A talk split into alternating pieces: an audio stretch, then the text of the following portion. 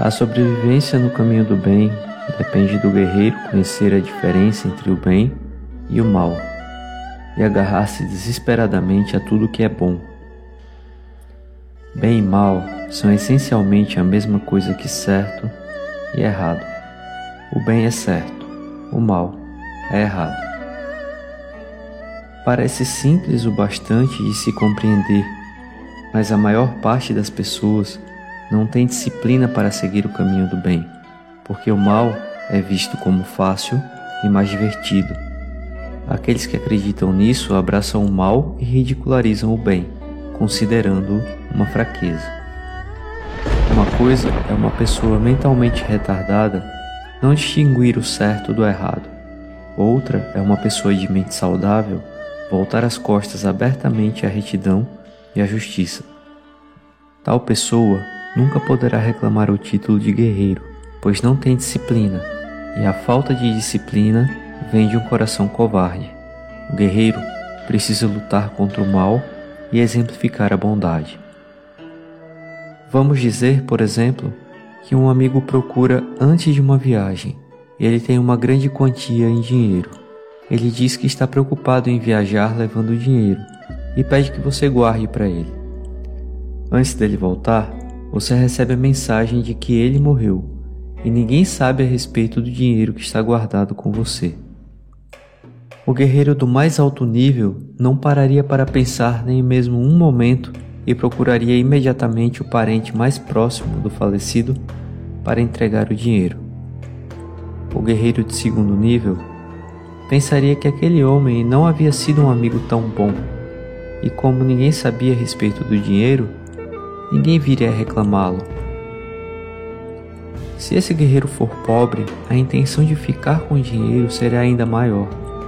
Mas se a tentação lhe trouxer intensa vergonha e isso fizer com que ele mude de ideia e devolva o dinheiro por sentir-se culpado, disse que ele sustentou a justiça por causa de uma vergonha.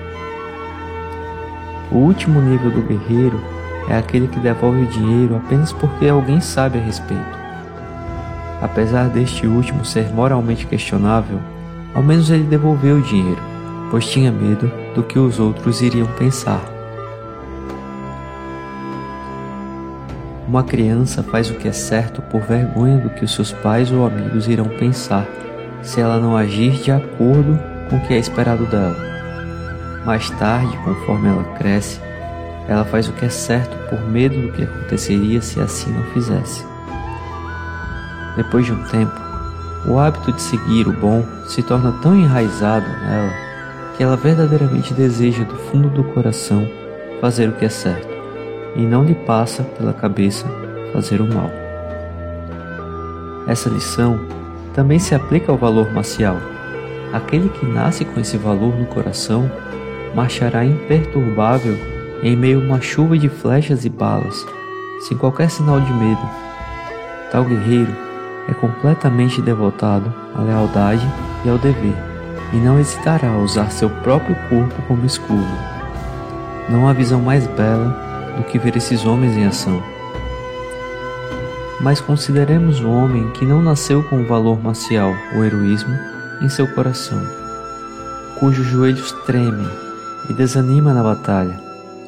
Sua tendência natural é de se esconder, mas quando ele vê o guerreiro valente avançando, o seu senso de vergonha também o compele a avançar. Apesar do fato de que esse tipo de guerreiro não é naturalmente corajoso, com o tempo ele se acostuma a essas ações e fica em pé de igualdade com os guerreiros mais valentes e honrados. Quando você reflete sobre o âmago dessa questão, conclui que a vergonha pode moldar uma pessoa, tornando-a um guerreiro honesto e heróico. Aqueles que não têm vergonha, aqueles que não se importam que os outros desdenhem deles e os chamem de covardes, esses estão além da esperança e são inúteis. Aquele que reclama para si o título de guerreiro deve entender que sua mais importante tarefa é ter a morte sempre em mente, do primeiro momento do primeiro dia do ano ao último instante do último dia do ano. O guerreiro que faz isso sempre cumprirá todas as obrigações de lealdade e de piedade filial, evitará a repercussão dos males e de desastres, e viverá uma vida longa e saudável. Seu espírito se fortalecerá e o céu e a terra o favorecerão. A vida do homem é fugaz, como o orvalho noturno ou como a geada matinal, e a vida do guerreiro é ainda mais incerta. Guerreiro que acredita que viverá muito será atraiçoado por seus próprios desejos e pode fracassar em cumprir as suas obrigações. Lembre-se sempre, só porque a vida está aqui hoje, não há garantia que estará amanhã. Por outro lado, o guerreiro que não traz a morte como companheira torna-se negligente e descuidado.